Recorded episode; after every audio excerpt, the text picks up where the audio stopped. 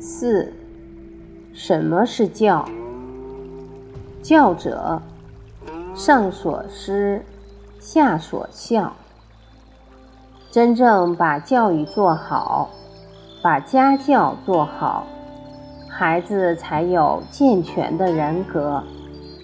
何谓教育？为人父母、长辈，每天都在教导孩子。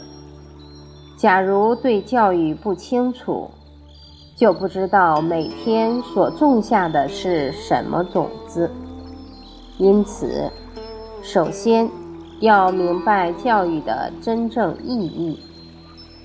汉朝许慎的《说文解字》说：“教者，上所施，下所效。”现在，为人父母者普遍认为。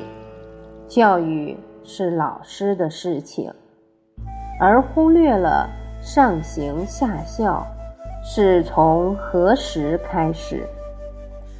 胎儿时就已经在学习了。身教者从，言教者诵。真正做到了以身试教，子女自然就会起而效法。